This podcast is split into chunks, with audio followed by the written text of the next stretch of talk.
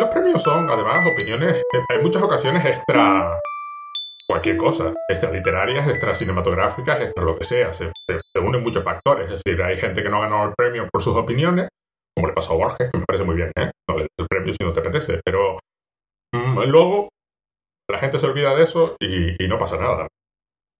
Y al final las películas que quedan son las que quedan pueden servir como, bueno, como, como una manera de llamar la atención sobre una serie de obras que a lo mejor, pues si no, bueno, si no hubiesen obtenido ese premio, a lo mejor hubiesen quedado un poco más escondidas. Pero bueno, tampoco hay que. Eh, ni que Martin Scorsese diga que las películas de Marvel no son películas, hace desaparecer las películas de Marvel. Ni, ni, que se haga un remake de eh, aquella película que te gustaba tanto en los 80 cuando eras niños, hace desaparecer la película de los años 80. Aparte, bueno, es que el tema del remake es algo que podemos hablar eh, otro día, pero bueno, es, que el remake es una constante en la historia del arte, es decir, no es, no, es una cosa... Hamlet es un remake. Shakespeare se basaba todo en historias que ya estaban inventadas, la mayoría, es decir, no, no, casi que no inventa ninguna historia, ninguna historia nueva, ¿no? Eh, y de hecho la película un poco de la que nos, que nos convocaba hoy aquí eh, es, es, una película absolutamente referencial eh, a otras sin quitarle eso ningún, ningún mérito a la película. lo contrario. Sí, parte de la gracia de la película es que sea referencial. Claro, sí, que vaya recogiendo elementos eh, culturales que van desde la Neida y la Odisea hasta, bueno, pues como ahora hablaremos, El corazón de las tinieblas o Apocalipsis Now. sí, a mí me, me, hace gracia porque antes de decir, bueno, ya se sabe el título porque está en el título del episodio, pero antes de hablar de eso, a mí me... Eh, estaba viendo el otro día un vídeo y, y hablando de la referencia, decía el anti-interstellar, ¿no? Y yo decía, ¿cómo que el anti-interstellar? Será el anti-2001. La película Adastra, que es la película que estamos hablando, no parece ni siquiera ser consciente de la existencia de Christopher Nolan como para plantearse ser contra Interstellar. No, no, no, no creo decir, eh, hombre, decir, puedes decir por el tema, digamos, un poco familiar, que toca, es decir, el tema presente de, padres e hijos, y obviamente pues que están en el espacio. Entonces, mm, mm, la conexión se puede hacer, pero obviamente las intenciones y sobre todo la forma de hacerlo, pues son muy, muy, muy, muy diferentes. Y tampoco creo que sea una película que surja como eh, negación de, de Interstellar, sino como, mm, digamos, consecución lógica de la obra de, de este, de este director, ¿no? De, de, James Gray. Entonces, además es una, peli además es una película que, que, lleva mucho tiempo en la mente de James Gray y no creo que, que sí, que obviamente que el, que el éxito de Interstellar y, un poco, ya no, ya no el éxito solamente de Interstellar, sino de todas las películas del espacio, digamos, que, que estamos viviendo en esta década, ¿no? Que parece como que cada, cada, además, además es gracioso porque siempre se suelen estrenar en época de septiembre-octubre.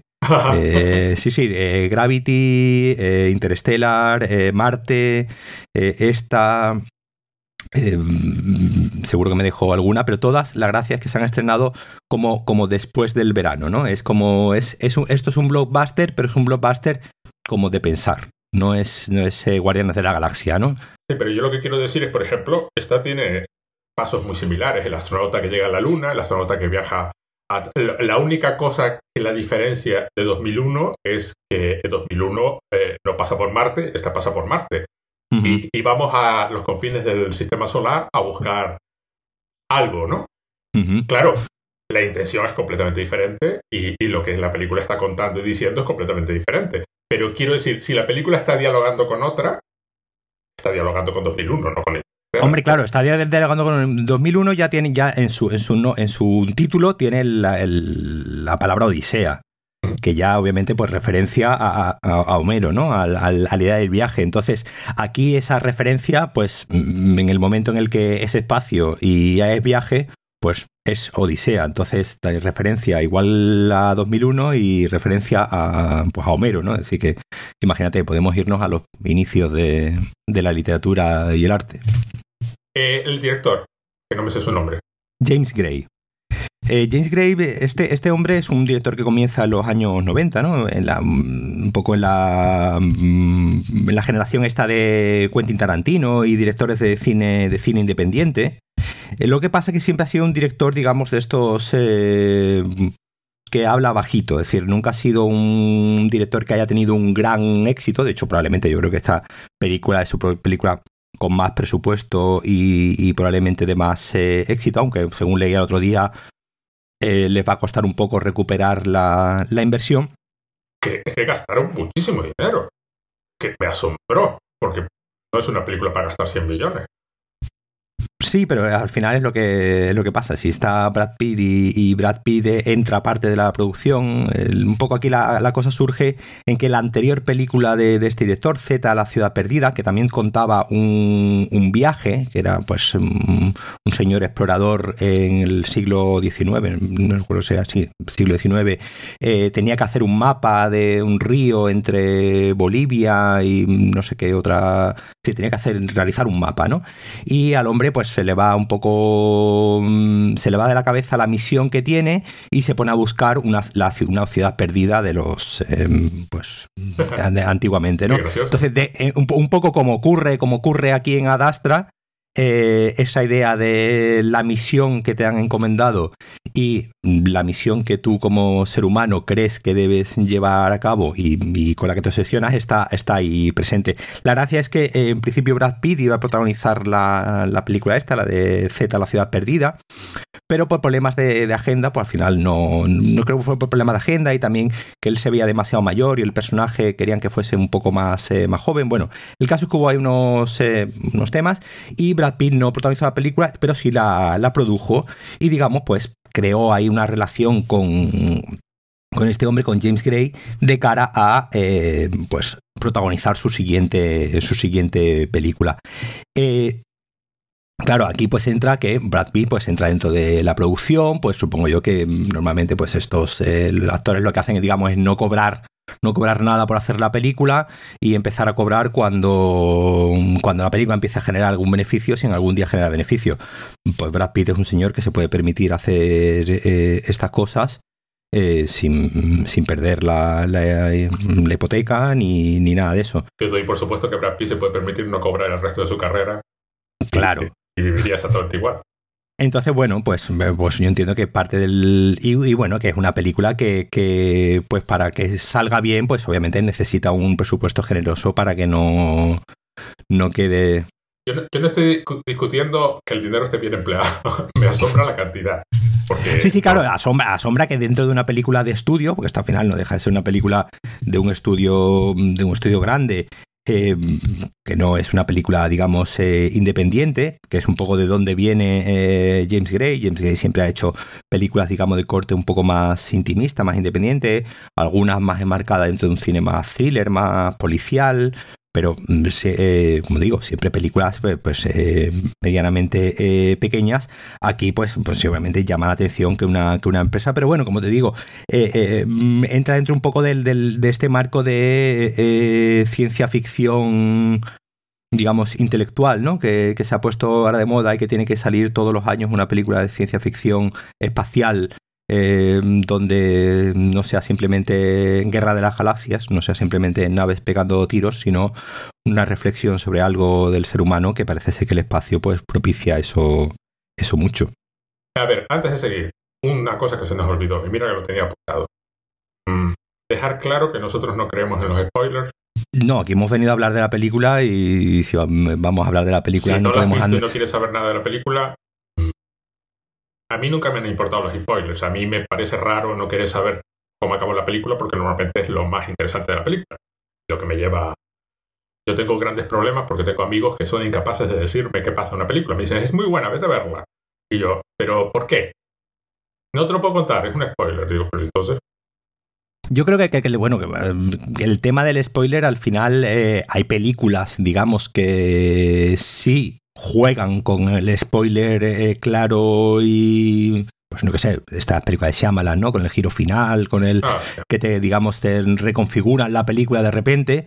Y hay películas donde, yo qué sé, pues aquí si sabes que al final Brad Pitt llega y encuentra a su padre y, y, tal, pues tampoco te, tampoco te va, te, estropea la, la, experiencia. Yo creo que, bueno, eh, hay, hay, películas donde, pues, eh, si mi, por ejemplo, este verano mi hija vio Psicosis por primera vez y ella pues no tenía ni idea de nada de del pues, pues decir lo que lo que es cultura popular no eh, que, Norman Bates eh, iba disfrazado de su madre eh, claro pues obviamente pues mi hija con 12 años pues no lo, no lo sabe y obviamente pues fue, fue gracioso simpático ver su gesto de sorpresa y ver cómo iba mm, configurando la película conforme la veía pero como te digo excepto en esos casos que son ya cultura popular pero vamos a ver la mayor parte de los giros finales no reconfiguran nada. Yo la mayor parte de las veces preferiría saberlo para no hacerme ilusiones.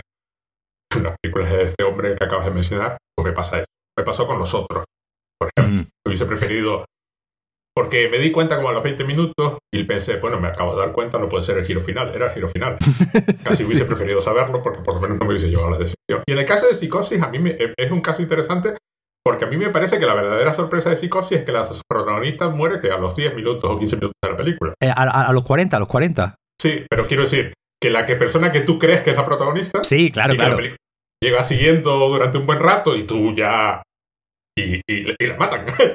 Sí, los primeros 40 minutos de películas no son psicosis, son es otra película. Porque es, la historia de una chica que roba un dinero y, tú no tienes ni idea de por qué te están contando eso, Es una película que supuestamente se llama psicosis, que va de, pues, de alguien que pues ya por el nombre, pues que intuyes que, es alguien que está no muy bien de la cabeza. Sí, sí. en, la época, en la época, hoy debe ser más evidente, ¿no? En la época a lo mejor no era tan evidente. Porque además está basada en una. El término psicosis, dices. Quiero decir, sí, debía dar a entender que había algo, pero no debía... Claro, hoy es imposible. Tú llamas a una película psicosis y todo el mundo sabe de qué va. Porque... Pero en la época debía ser más ambiguo. Sí, claro, porque sería una enfermedad mental eh, conocida en, los entornos... Sin aclarar. Médicos. Hoy no, hoy no lo podemos evitar, claro. Y dentro de entornos médicos, obviamente, pues eh, eso se ve, por ejemplo, muy bien en la, en la serie esta Mindhunter, donde van inventando el término serial killer. Sí, exacto. Que, es, que es algo que hoy en día tenemos muy asumido, pero que es gracioso en la serie. La primera vez que dicen que están pensando a ver esto cómo lo llamamos, dicen serial killer y se quedan así como diciendo, que, ¿esto tú crees que tiene algún sentido? Inventan otro nombre, porque además empiezan con secuencial killer o algo así, y luego pasan a serie. Van probando encima. Van, van probando, van probando diferentes nombres en algo que hoy para nosotros, pues como digo, ya es cultura popular y conocimiento. Y parece que es del mundo, ¿no? Que vas por la calle y te encuentras y hay un cartel que pone Serial Killer, que esto se llama así, ¿no? no, no, esto se inventó en un momento determinado. Bueno, lo importante de todo esto, los spoilers no nos importan y vamos a hablar de la película y la vamos a resumir. ¿Quién la resume? ¿La resumes tú o la resumo yo? Dale, dale tú, que a mí, a mí se me da muy mal resumir. Bueno, muy fácil. un señor que cae, Nada más empezar la película, es el astronauta protagonista, Matt Pride, cae de una torre muy alta, no me queda claro por qué existe, no sé si es un ascensor espacial, no sé lo que es, o es una torre de comunicaciones, pero bueno, se cae. Eh, cae dos veces en la película, que es un detalle que me encanta. Eh, en ese momento es porque se ha producido un tipo de estallido que cuyas consecuencias tampoco quedan muy claras, ¿no? Afecta a las comunicaciones de la Tierra y a la electrónica y temen que acabe con el mundo y con la civilización en algún momento si se repite en, y descubren que, bueno, eso viene de Neptuno. Em, por cierto, en, la versión que yo vi, eh, la vi en versión original, eh, los subtítulos hablaban continuamente de una misión fuera del sistema solar y cosas así. La película es muy clara que transcurre en el sistema solar solo en el, en el borde. Bueno, pues al final lo llevan, los militares le cuentan que su padre, que era un héroe de la, del cuerpo espacial, eh, el primero, creo recordar que comentan que fue el primer hombre en Marte y cosas así, lo mandaron en una misión mm, a... No queda muy clara. Supuestamente a buscar vida extraterrestre allí a los límites del sistema solar, porque supongo que habría menos. Sí, la, sí, la, la, misión es buscar vida, vida extraterrestre, que es con un poco lo, con lo que se obsesiona, ¿no? El personaje del padre. Bueno, los mandaron hace muchísimos años, además la película tiene un, un marco temporal enorme, pasado como 20 años, una cosa así. Él era muy pequeñito cuando su padre se fue. Y ahora él es un héroe espacial y además en plan una máquina, es un robot. El, personaje cuando aparece, el Bright este es un señor que, del cual se dice explícitamente que no se le sube la presión arterial ni sin los latidos del corazón, pase lo que pase, que se cayó de una torre abajo y que no hacia el suelo y que, y que, nada. Así que le dicen que se lo van a llevar a Marte porque es la única estación que todavía les queda capaz de mandar mensajes al espacio profundo, no sé qué historia, por todos los estallidos estos que está produciendo, para mandar un mensaje porque ahora creen que su padre, la misión, sobrevivió y está vivo, a pesar de que, todo el mundo creía que la misión había fracasado, la original, y que él es de alguna forma responsable de estos, vamos a llamarlos ataques contra la Tierra, ¿no? O contra el sistema solar interior. Y que le hable él, que su hijo, eh, me hace gracia porque hacen como una especie de conexión emocional, de que las palabras del hijo de alguna forma van a, a conmover al padre. De hecho, de hecho, de hecho, de hecho, a mí me parece muy interesante ese momento, es decir, hay un momento en el que lo, ponen a, hablar, ¿no? lo, lo, encierran en una cabina al personaje de, Brad Pitt para que empiece a comunicarse con el padre, ¿no? Y primero le dan un papel ¿no? Si recuerdas, le dan un, folio con, con, las palabras, con las palabras que tiene que decir, digamos, como para que no se salga de, del guion establecido, ¿no? Del guion, porque además todo, toda, la, toda la misión siempre está envuelta de mucho secretismo, ¿no? A él, él, él, intuye que no le llegan a decir del todo la verdad de lo que está, de lo que ha ocurrido o de lo que está ocurriendo podría ocurrir. Y hay un momento, como dices tú, en principio empieza como un robot, ¿no? A leer el, el, papel, ven que no se produce ningún. no hay ninguna respuesta. Y hay un momento en el que él, pues, eh, digamos, decide eh, ponerse emocional, ¿no? Entonces decide eh, soltar una especie ya más de discurso de, de, hijo a padre y no tan de astronauta a astronauta como, como es el primero que le, que le encargan. Y entonces Ahí se ve muy bien cómo el personaje de, de, McBride va dejando ¿no? de, ser un robot, va dejando de ser un tipo al que no le suben las pulsaciones en ningún momento y digamos se va humanizando, ¿no? Lo mandan a la Luna primero, además en un vuelo comercial, que es otra, es otra conexión con 2001. A la Luna en plan en secreto, viaja como un turista le ponen a una especie de bardo ciego guía, que no está ciego, pero es Donald Sutherland. ¿eh? Sí, Donald Sutherland, sí. Llega a la Luna y de la Luna hay un enfrentamiento ahí con piratas lunares, que, es muy interesante y podemos comentar. De ahí pues lo mandan a Marte. En Marte, el vuelo a Marte tiene un encontronazo y un accidente que también es muy interesante. Me encanta cómo está hecho el accidente. En Marte manda el mensaje, eh, manda el mensaje emocional que comenta, le dicen que, bueno, sus servicios ya no hacen falta y descubre eh, que van a mandar la nave que la ha traído a Marte, la van a mandar a Neptuno con una bomba nuclear para destruir lo que debe quedar de la nave original de su padre. En plan, pues no nos quedan muchas opciones, que también parece razonable. El de con un maneje así curioso acaba metido en la nave espacial de, de Polizón. Muere todo Dios. Él llega solo a los límites del sistema solar, a Neptuno, se encuentra con su padre, ya en plan, y se encuentra con, con el líder de un culto religioso, básicamente, de una sola persona, porque está solo. Sí, sí, porque se los ha matado todos. Los ha matado todos. Es un, es un criminal. Ahí se descubre que el padre es todavía más robot que el hijo. Está, tiene una obsesión el hijo no le importa nada, básicamente. Y además, además, que se lo dice explícitamente. Se lo dice explícitamente. Mm, dice, yo me fui, tu, madre, tu madre y tú me dabas igual. Me dabas igual, lo único que quiere el padre está obsesionado con descubrir vida extraterrestre. La película contiene en varios momentos eh, toques, toques religiosos. La religión está presente en varias ocasiones, con lo cual se da a entender que esa búsqueda extraterrestre es simplemente una metáfora de la búsqueda de Dios. Está buscando la trascendencia. Que vuelve a ser desde mi punto de vista, otra conexión con 2001, es decir, 2001. Sí, sí. Eh, solo que esta es completamente diferente. Bueno, hay un tal, el padre muere y el otro consigue volver a la Tierra, aparentemente porque le quisieron cambiar el final. Y vuelve a caer a la Tierra, curiosamente. Cae dos veces. Y cae convertido en un ser humano. Y, al final, pues, sonríe. Es básicamente como acaba la película. Aquí lo interesante es, por un lado, el cambio del personaje, que pasa de robot a ser humano. Y luego eh, hay varios aspectos de la película. Uno de ellos es el que presenta el viaje espacial como algo profundamente aburrido. y, profundamente banal, ¿no? Sí. Eh, pero además, inhumano, en el sentido de ¿para qué estás tú ahí? Eso es una aventura, en ese aspecto es, es muy, eh, quiero decir, es curioso porque hay una conexión con 2001. En 2001 el viaje espacial era muy aburrido también, pero tenía un propósito.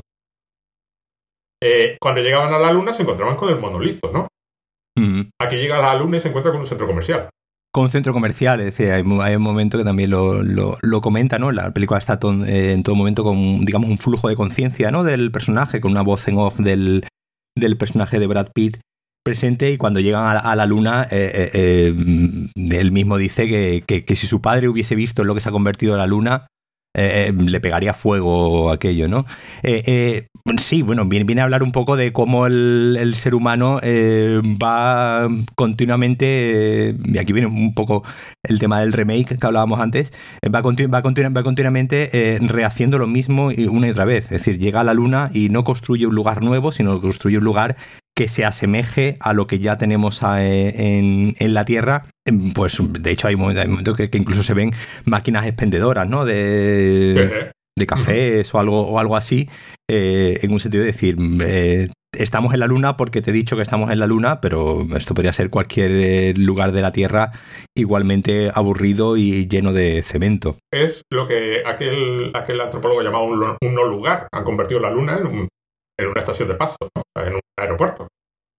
Y encima los problemas que nos encontramos en la Luna son eh, eh, problemas casi del siglo XIX, ¿no? De piratas. Sí, sí, sí. Es decir, no, son, no, son, ni, problemas eh, nuevos que nos hayamos encontrado y a los que nos estamos preparados, sino el problema, el problema, el problema típico de que hay unos cuantos que no quieren seguir las leyes que nos hemos impuesto y deciden hacer negocios de forma fraudulenta, pues matando, o robando o de la forma que sea. Es decir, que, además la película no supuestamente está ambientada pues en 2100 y pico, ¿no? Es decir, se supone que que el personaje del padre ¿no? de, Brad Pitt podríamos ser uno de nosotros. Es decir, que es, que es una cosa que, no, recuerdo ahora mismo si, si en la película dicen, dicen el año en el que se, se desarrolla? Creo que recordar que no dan fecha. O sea, dan periodos de tiempo muy largos, con lo cual uno estima que, eso lleva muchísimo tiempo. No te vas a la luna y te construyes una, las bases lunares que tienen claro, de la nada, ¿no? Pero que podemos estar en el, año 2100 y pico eh, y, al final seguimos teniendo los mismos problemas de unos quieren cumplir leyes o no. Yo hace unos, hace unos años, hice hace un par de años, hice yo una, un trabajo, una charla sobre la presencia de, personajes femeninos en películas espaciales. ¿no? En películas del espacio, un poco con la, con la hipótesis de que eh, si se supone ¿no? que en los últimos 100 años hemos avanzado en, cómo, ¿no? En cómo, cuál es el lugar de, las mujeres, ¿no? En el, en el mundo. Eh, pues si miramos, echamos la vista atrás, eh, pues ahora estamos mejor que hace, digamos, las mujeres ahora están mejor que hace, que hace 100 años. Eh, si, si, tenemos una película del espacio donde se desarrolla dentro de 100 años, deberíamos suponer, ¿no? Que los roles femeninos, pues, han, han evolucionado por, pues, por, por, mera, por mera lógica, ¿no? Y, la gracia era que no, que, que, al, final eh, la mayoría de las películas eh, siempre están contadas desde el presente, eh, aunque estén ambientadas en el, en el futuro. aquí, aquí lo vemos perfectamente, los personajes femeninos son, son, son puntuales, ¿no? Estaba la, está la chica esta que la jefa de Marte, básicamente. Sí, la jefa de Marte, ¿no? Que le dice que además resulta que le dice que que su padre ha matado a sus padres, que también estaban en esta en esta en esta misión. Muchos padres, muchos hijos abandonados es lo que hay aquí. Claro, y, y, y, y, también pues un poco de lo que habla de la película del, del no sé si del concepto de masculinidad. Es decir, dentro de dentro de 100 años cuando se desarrolla la película, pues el concepto de masculinidad tóxica parece que seguirá existiendo y parece que parece que no va a evolucionar nada, aunque yo estoy con que la película al final es eh, más eh, optimista que, pesimista, ¿no? Es decir, yo creo que sí plantea un poco que siempre hay lugar para eh, dejar de ser un robot y convertirnos en algo parecido a ser un ser humano. Pero la película es optimista en ese aspecto, pero vamos a ver, por ejemplo, se pregunta, en la película, una cosa que tenemos que dejar claro, por si alguien no la ha visto, es mucho más explícita de lo que parece. No, no, no tiene la más mínima intención de ser sutil. todo esto que estamos diciendo, la película lo dice claramente más de una vez. Los hijos abandonados, por ejemplo, la película se pregunta claramente qué tipo de padre deja a su hijo y se va a los límites del sistema solar y se pega allí 20 años o 30. Y lo del viaje espacial aburrido es que es aburrido, es que lo muestra deliberadamente como aburrido y además todos muy robóticos, ¿no? Todos como... Sí, además hay, momentos que dicen eh, tiempo para llegar 45 días. Y dices tú, y te pones a pensar y dices tú, imagínate estar 45 días ahí metido eh, em, flotando sin prácticamente nada que hacer porque la nave va sola y en realidad tú no tienes que, tú no tienes que hacer nada. Exactamente. Eh, y estar ahí 45 días metido, mm, mm, pues no sé, no... ¿Y por qué se molestan? claro, la película está todo el rato preguntándose, ¿por qué se molestan? ¿Esto por qué? Porque además eh, ellos están en el sistema dando vueltas por ir por el espacio, que, que hasta el era una cosa que siempre se presenta como, como el encuentro así con lo maravilloso, lo sublime, ¿no? Y aquí no. Aquí es que el único momento donde un personaje, creo recordar, expresa el más mínimo asombro por lo que está viendo es el personaje de Donald Sutherland cuando mira la Tierra desde la Luna y es cuando expresa el asombro la, la canica azul, ¿no? En plan, la Tierra es el verdadero hogar de la humanidad. ¿Qué hacemos aquí? O sea, el tema de... Fuimos a la Luna y nos peleamos exactamente igual. Fuimos a Marte y montamos un almacén. Y aquello es una cosa... Eh, la burocracia y el secretismo y la militarización del espacio siguen exactamente igual. Fuimos a, en el, eh, accidente que se produjo en el viaje de la Luna a Marte, que se encuentran un montón de, un par de, al menos un par de monos enloquecidos en lo que es un laboratorio espacial. Sí, hay un momento que se encuentra una nave, una nave mm, abandonada, ¿no? No saben que está ahí flotando y no saben que, y cuando entran, pues eh, hay, unos, hay unos monos que parece ser pues, que se han comido a, a la tripulación. Y es un momento pues, de la película incluso donde mm, toca eh, tangencialmente el terror, ¿no? Porque, porque los monos la verdad es que dan bastante... Claro, obviamente es, es, es, eh, es el, el, salvaje, ¿no? El mono, el mono ya la naturaleza, el salvaje ya, que el pobre mono pues no entiende qué está haciendo allí y lo único que, que ve es otro trozo de comida porque quiere sobrevivir. A mí me encanta porque encaja con la persecución por la luna, está con los piratas, en el sentido de que hay peligros en el espacio y los ha puesto el ser humano ahí. No es, que, no es que corras peligro de que se te mueras porque te asfixies, es que, mira, fuimos allí y fabricamos monos asesinos. Es lo que se nos ocurrió hacer en el espacio. o vamos a la luna y nos persiguen los piratas. Todos los peligros con los que se encuentran son ese tipo de... Además, la, gracia es que son peligros muy parecidos a los que estaban en la anterior película de este hombre, la de que te he comentado antes, de la de Z. De, la de Z, que, que, la, naturaleza eh, en sí es eh, peligrosa, eh, no, es, no es justa ni injusta, sino simplemente si jugamos con la naturaleza y ponemos un mono ahí, pues eh, obviamente pues se va a convertir en algo agresivo y bien, en, pues la otra pues igual, les atacaban eh, animales eh, salvajes y, tenían piratas. Al final los problemas son siempre lo mismo, como decíamos antes. Pero además la película es explícita en eso, el problema es siempre el mismo. Lo que cambia en esta es que el personaje va dejando de ser un robot y poco a poco se va volviendo más humano. Cuando ya le dicen, no, no te dejamos volver a hablar con tu padre, ni siquiera te vamos a decir si tu padre ha contestado, es cuando él se pone en plan, mm, hombre, y la, y la jefa de Marte le revela que su padre es un asesino y que esta imagen de héroe del espacio que tiene es algo que fabricaron en la Tierra, en plan, bueno, ya hemos perdido la nave, pues esto era un héroe.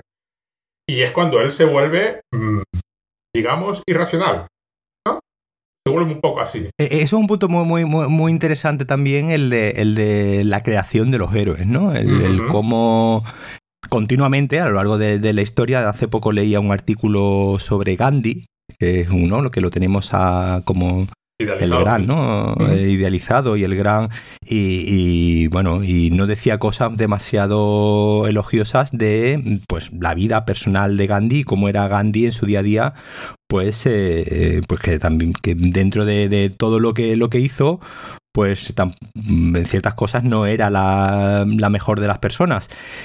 Y el, y el cómo se y, el héroe es, algo que es, es, algo también muy de la muy heredero no también de la Guerra Fría no y de, de la, y de la carrera espacial no el, crear a, los eh, a los grandes a los grandes hombres. Además además siempre suelen ser eh, sí, siempre suelen ser eh, hombres. Dejando de lado o incluso negando y ocultando eh, todas las zonas de grises que, que puedan tener que pues al final pues el ser humano todos los humanos son seres humanos e incluso pues señores que tenemos idealizados como Gandhi o como Martin Luther King, eh, pues tenían sus, eh, sus taras y sus cosas. Y aquí, y aquí, digamos, por el bien de, la humanidad, ¿no? Por el bien de, de mm, eh, una cosa graciosa, por ejemplo, es que si te fijaste que no se menciona la NASA en ningún momento. Ah, no, no, no. la NASA ya no existe. Es decir, entonces, no creo que no sé si llegan a decir el nombre de la empresa o de la compañía que... Space, no sé qué lo llaman. Sí, es, una especie de rama empresarial militar, una, una especie de combinación y esta necesidad que tienen estas ramas, ¿no? De, de, estas, estas, instituciones de crear continuamente, pues, eh, eh, héroes, ¿no? De, de, crear nombres de referencia eh, que sirvan un poco legitimar que esto que estamos haciendo tiene un, tiene un sentido, ¿no? Y sirve para algo. Y aquí pues descubrimos que llevan pues no sé cuántos años sin recibir ninguna conexión y encima la conexión que reciben es prácticamente un, no prácticamente no, es literalmente un ataque al, planeta Tierra. Sí, pero luego se descubre, que es lo que otra parte que vuelve a ser interesante, de que no es deliberado. Es un accidente. El reactor de antimateria de la misión original eh, falló y es lo que produjo por, por, el, por efecto del último motín sus últimos fieles del padre eh, se amotinaron, los acabó matando, pero mm, eh, sus acciones llevaron a que ese, ese reactor fallase y es lo que está atacando a la Tierra. el padre no tiene más mínimo interés en atacar la Tierra.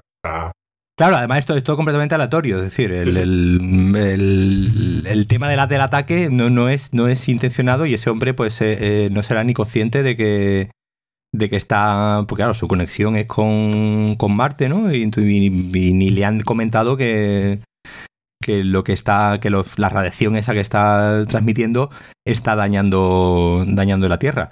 Sí, claro, al final él, también un poco aquí juega con, el tema un poco de la aleatoriedad, ¿no? Del, del, destino, de que hay mil cosas que escapan a, nuestras manos y no hay una intención clara entre el, lo que hace este hombre, que simplemente lleva años esperando es un poco es un poco también esperando a Godot, ¿no? Este hombre ahí esperando a ver si a ver si eh, aparece alguna vida extraterrestre eh, por algún lado hasta el punto de que eh, pues cuando el hijo le dice venga vamos a, a, volver a casa vente conmigo él ya dice que no y, y ahí hay un hay un, eh, como tú dices tú, la película es muy eh, eh, explícita, sin que sea tampoco algo mm, negativo, pero sí este cordón umbilical, ¿no? Que se forma entre al final entre el hijo y, el, y, el, padre, que es la cuerda esta, ¿no? Que, ya hemos visto muchas veces entre los, entre los astronautas que pues llega un momento que el Brad Pitt tiene, el personaje de Brad Pitt tiene que decidir o morir con, su padre eh, que lo arrastre, que lo arrastre, o cortar, ¿no? El cortar el cóndor, el cordón umbilical y volverse el independiente. A la Tierra.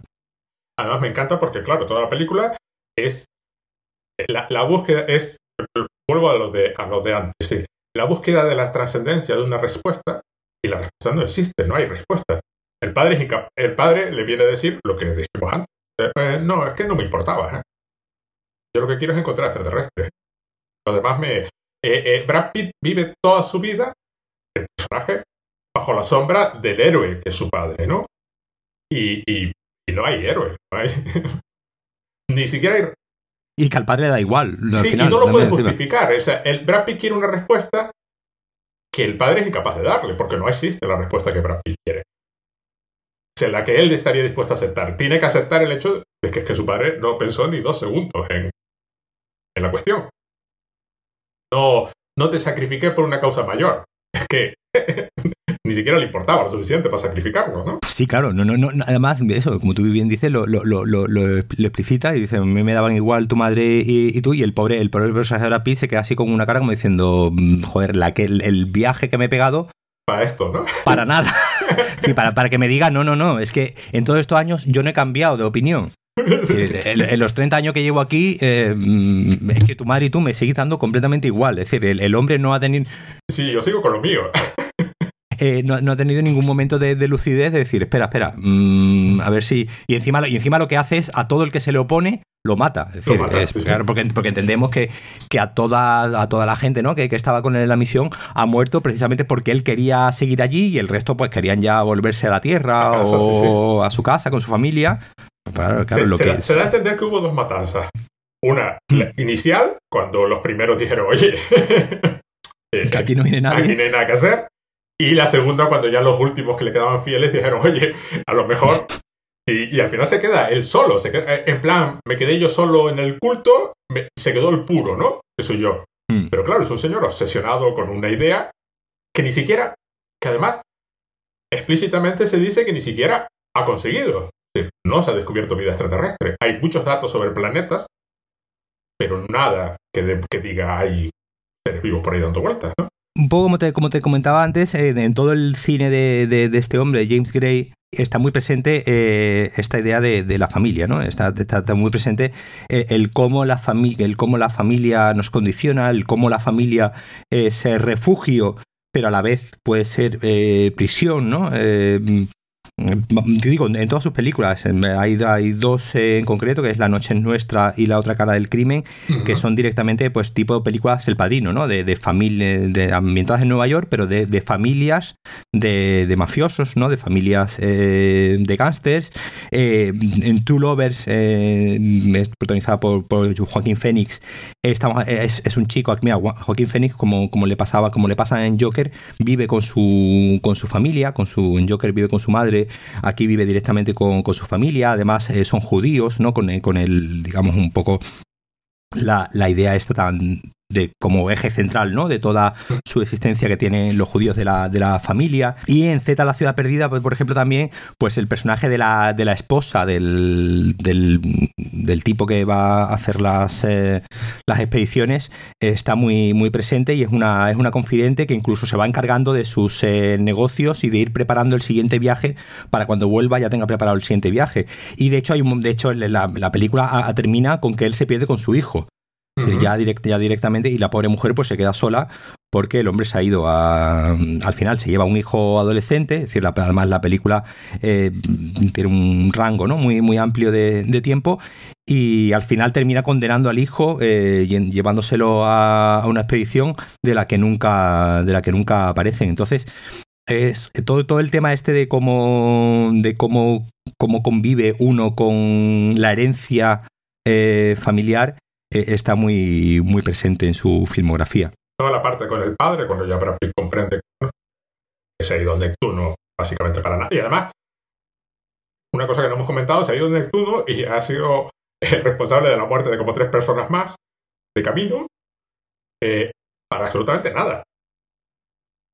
Que no hay nada. Y de hecho, para mí en ese punto la película que te está diciendo es, si viniste a Neptuno a buscar a tu padre, cuando hay un planeta entero lleno de gente. Y tu padre se vino en Neptuno a buscar extraterrestres mm, para que la humanidad no esté sola y dejando atrás un planeta lleno de gente. ¿Qué, definición es esa de soledad que 7 mil millones de personas no son suficientes? No, son suficientes para, para ti. Eh, eh, Claro, el, tema de la soledad, eh, como tú bien decías antes, son muy aburridos estos viajes eh, espaciales. De hecho, Brad Pitt pasa varios, ¿no? Varios de estos viajes, incluso él, solo. La, soledad es, algo además que hoy en día está muy, muy presente, ¿no? Esta idea de que, de, que podemos estar todo el día mm, sin hablar. Si tú y yo nunca hemos hablado, nunca nos hemos conocido personalmente y es la segunda vez eh, que hablamos, pero nos conocemos de leernos de aquí para allá. Es decir, al final, eh, eh, hoy en día la, soledad no, solamente mm, se tiene que definir por, algo físico, ¿no? Por algo de que veas, pero sí es verdad que la fisicidad, el, ver, el tocar a una persona, el hablar directamente cara a cara y verle, y verle los ojos, yo creo que es donde está la verdadera humanidad eh, finalmente. Y un poco la, la, película habla de eso, de al final, cuando es cuando, cuando, el, cuando ya el, hasta que el padre no le dice mirándole a la cara,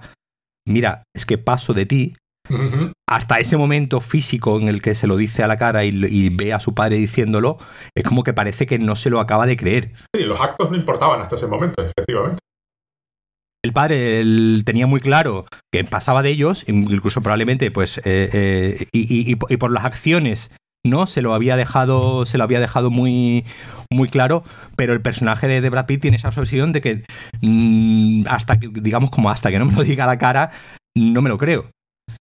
Y eso también es, muy, es muy religioso, ¿no? Es muy católico, es, muy, es muy hasta que no toque la herida, no creo, no, no, me lo creo. Hasta que no, hasta que no lo vea físicamente, eh, no me creo que esto sea así. Y, es un poco lo que ha traumatizado ¿no? durante 25 años a este personaje. su padre fue a buscar a Dios en forma de extraterrestre, él fue a buscar al padre, ninguno de los dos cumplió la misión, no encontraron nada de lo que buscaba. Uno encontró el rechazo y el otro se encontró con el vacío del espacio que se niega a comunicarse, ¿no?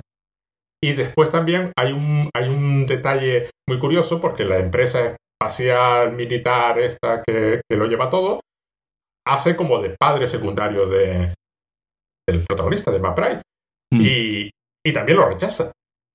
En un momento dado se niega a responderle también y se niega a decirle si su padre le contestó o no contestó el mensaje. Es gracioso porque eh, estos, dos, eh, estos dos actores, ¿no? Eh, Donald Sutherland y, Tommy Lee Jones, ya, ya hicieron de compañeros del espacio en Space Cowboys de, de, de Clint Eastwood que donde, donde pues eh, eh, aquí eran dos eh, era una serie de astronautas viejos ¿no? de, la, de la Guerra Fría que sabían manejar una serie de cacharros digamos de forma analógica ¿no? Y la tecnología digital pues eh, los, mm, se había comido y entonces terminan mandando a estos cuatro astronautas viejos a que reparen un satélite o algo así porque son los únicos capaces. Y es gracioso que, que James Gray recupere precisamente a dos eh, a, estos dos actores que ya hicieron de, astronautas en esta, en esta película. Claro, ese, ese, ese, ese personaje de, de Donald Sutherland es el, un poco el, primer intento de algo parecido a, un padre, ¿no? Lo que pasa que, que, rap, que rápidamente, que rápidamente lo... No, sabemos, no, no, sabemos hasta qué punto el personaje de Donald Chatterland no sabe cuánto ha pasado, porque siempre, siempre se, se, habla de todo de forma así como elíptica y no le llegan a él realmente decir eh, la situación, ¿no? No se, no se entera hasta, hasta el final. Y no sabemos hasta qué punto, pero bueno, suponemos que, el personaje de Donald Sutherland eh, conocería al padre lo suficiente como para eh, saber que lo que se iba a encontrar era esa, esa respuesta, ¿no? Al final parece que, este amigo y, padre putativo conoce mejor al, personaje de Tormillón que su propio que su propio hijo, ¿no? Pero bueno, yo creo que eso es algo muy común también de, los hijos, ¿no? Ya desde un punto de vista personal, el, esperar siempre de tu padre eh, algo que, eh, pues al final sabes que es muy improbable que lo vayas a, a encontrar. Es que además se da a entender que Maprai vive en una especie eh, de, estado de, estático. El proceso natural del hijo de llegar un día y decepcionarse con el padre no se dio nunca en su caso. El padre se fue. Sí. Y quedó sustituido por esta imagen del héroe espacial que lo había hecho todo. Entonces está, lleva como 20 años esperando el pobre a, crecer. Y no crece hasta que el otro le dice claramente, no, hasta que se decepciona definitivamente. ¿no? A mí me recuerda mucho, hace muchísimo tiempo vi un documental de, de estos gente que va al Everest a escalarlo y tal. Pues uno que se quedó atrapado en una tormenta y lo último que hizo fue llamar por teléfono, usando un teléfono por satélite, a su mujer que estaba embarazada de como ocho meses para contarle que, bueno, que, sí, que, había quedado atrapado ahí, que se iba a morir. Yo nunca supe cuál era supuestamente la intención del documental, si era poner eso como un hecho heroico. ¿Qué, qué haces? ¿Qué hacías en el Everest? Sí, no, bueno, esto es como los que los que se murieron hace poco, ¿no? En el Everest eh, por una mm, poca de cola, ¿no? Es decir, la, la, estupidez humana no tiene no tiene no tiene límites y, y, claro, sí, pues el Everest es una cosa peligrosa, entonces eh, la muerte es una, es una opción bastante, bastante probable. Y, y, bueno, el tener la oportunidad de enviarle a tu mujer un mensaje antes de morir, pues la verdad es que no te sé decir si me parece algo apropiado y de buen gusto o, muy desagradable, ¿sabes? No, yo, yo no sé lo que haría. Yo recuerdo mi sensación en plan, pero ¿qué hacías ahí? Y esta pobre mujer, ¿qué hace ahora con el mensaje? ¿Qué hace ahora con el mensaje toda su ¿Qué vida? hace ahora? No, pero aparte de que, ¿cómo? Quiero decir, eh, ¿cómo lo cuentas? ¿Cómo te lo cuentas? Cuando pregunto, oye, papá. Dice, no, pues mira, aquí deja un mensaje, aquí deja un, un, WhatsApp de audio. Sí. Vamos a ver qué dice. Y, y, y, en este caso la película es un poco similar. Es decir, claro, a este hombre le contaron una mentira toda su vida. O una mentira construida para. Nada. Eh, eh, y es un robot eh, en parte porque simplemente no ha podido crecer nunca. Se quedó en un estado así como que mi padre no es un héroe, yo tengo que ser más o menos igual. Además, vemos un momento así, ¿no? Como una especie de. de, de que él no ha tenido hijos, por ejemplo, de que ha tenido una relación, pero por alguna razón, pues, eh, bueno, podemos intuir, ¿no? No, no ha funcionado. Entonces, eh, sí, es decir, vemos que este hombre, el, tema de su padre, el tema de la ausencia de su padre, le, pues, le, le ha jodido bastante en general eh, la vida. Y al final, por eso te digo que me parece que, que, sí tiene ese punto positivo, ese punto mm, optimista, de que, bueno, aunque la respuesta no, que recibe no sea la que, la que querría, no sea la que, la que él buscaba, que hubiese sido ¿no? un poco decepcionante que hubiesen vuelto los dos cogidos de la mano claro, y, diciendo, y diciendo eh, allá. A, al final eh, eh, lo que te queda es que con ese que al final ese personaje entiende que eh, la respuesta la respuesta ya la sabía desde hacía 25 años, es decir, no tenía que irse tan lejos para, uh -huh. para encontrarla, pero bueno, los seres humanos, pues como te digo, somos así de, de idiotas y nos hace falta ir a Neptuno para que nos digan lo obvio. Lo obvio. Además vuelve con un montón de datos científicos, supongo que en ese aspecto bueno, la visión... Ahora sirvió para algo. Destruyó la nave del padre, con lo cual es un héroe porque efectivamente salvó al mundo. Cae otra vez a la Tierra, que es una cosa que a mí me hizo, me hizo gracia cuando vi la película. Claro, cae dos veces, la primera cae un robot, la segunda mm. cae un ser humano. Y eh, eh, la, la, mujer, que es, que es, una presencia así como... Además es, es Liv Tyler, ¿no? Eh, sí, es Liv Tyler. Que además sale como 30 segundos en toda la película. Sí, sale tres planos en la película. Sí, y en plan una cosa súper lejana porque se entiende que él la mantiene lejana. No, no, es porque la película no quiera que el personaje interaccione, sino porque el, el protagonista Claro, todo, eh, hay una voz en off, pero la voz en off es la del protagonista, nunca está contando la película, no es un caso Blade Runner, ¿no? No te está diciendo uh -huh. lo que los otros personajes piensan, solo te está diciendo lo que él está pensando. Sí, es más un flujo de conciencia de lo que él va... Y se da a entender al final, cuando él sonríe, que bueno, hay una opción que ya puede conectar con otros seres humanos y que no necesita nada más de lo que ya tenía, que siempre tuvo lo que necesitaba. En ese, es un final, me recuerda, por ejemplo, al final, te, te, voy a hacer una cosa rara. Al final del séptimo sello, hmm. que es una película que va sobre la muerte y como al final pues sí. que morir, pero tiene un final esperanzador. Es decir, uno se muere sí. y otros siguen viviendo. Claro. Pues, aquí es igual. Pues sí, se puede ser feliz en la Tierra, aunque tu padre haya sido... Y además me conecta desde mi punto de vista con lo del silencio de Dios. Claro, efectivamente tu padre no te ha hablado ni te ha dado ninguna explicación, uh -huh. de la misma forma que Dios no dice nada en las películas de Bergman. Y, que, y que yo creo que el, el, el, principal problema es, es la exigencia, ¿no? El, el, el, parece que no que Dios o lo que sea, o nuestro padre, nos debe decir sí. algo. Es decir, de, de, como que está obligado. Y, lo que hay que. Y digamos lo que termina entendiendo el, el, personaje es que, pues no, obligación no hay ninguna. Si este hombre quiere despreciar a su mujer y su hijo, pues sus razones tendrá y obviamente pues podremos valorarlo. Estoy mirando en, en IMDB el personaje de Liv Tyler, además se llama Eve. Se llama sí, Eva. sí, sí. Sí, es cierto. Que, que, que, que obviamente, que, obviamente, pues, eh, eh, casualidad. Eh, ninguna. Pues, casualidad, casualidad ninguna. Y en, en, contraposición con, con, digamos, el nombre tan. Digamos, en cierto modo vulgar, ¿no? Que tiene el personaje Roy McBride. Sí, sí. Que es, que es un nombre así como de persona normal, tampoco. Tampoco tiene ninguna trascendencia, ¿no? Su nombre, ¿no? Pues nadie, sí, me, claro. Es un poco lo que tú decías antes, es un poco, es un, un Ulises un poco raro, no dice así un poco extraño. Eh, por cierto, un detalle que me encantó de la película, yo Cuando deja, hay un momento en que deja absolutamente la vulgaridad del viaje espacial, que es cuando está en el viaje a Marte, digo, en el viaje a la Luna, que es un viaje comercial, y pide una almohada. Y se la cobran. Y se la cobran. 125 dólares cuesta la almohada. Sí. Eh, Y yo en ese momento digo, claro, es tan evidente, recuerda mucho a las novelas de ficción que se llama Apollo and Beyond, que también viene a hacer eso. ¿Qué hacemos en el espacio? Pero en, en realidad esto es un sitio para nosotros. ¿no? Aquí no hacemos nada, ni pintamos nada, y la gente está aquí en la Tierra, ¿eh? O sea, no... ¿A qué, a qué vas? ¿Qué estás buscando? Y además es un, nego- es un negocio, es un negocio más. Es un negocio más. Sí, sí, exacto. Es un negocio más y cobramos. Y además, todos los astronautas tampoco parecen los que salen en el viaje a Marte, los que salen en el viaje...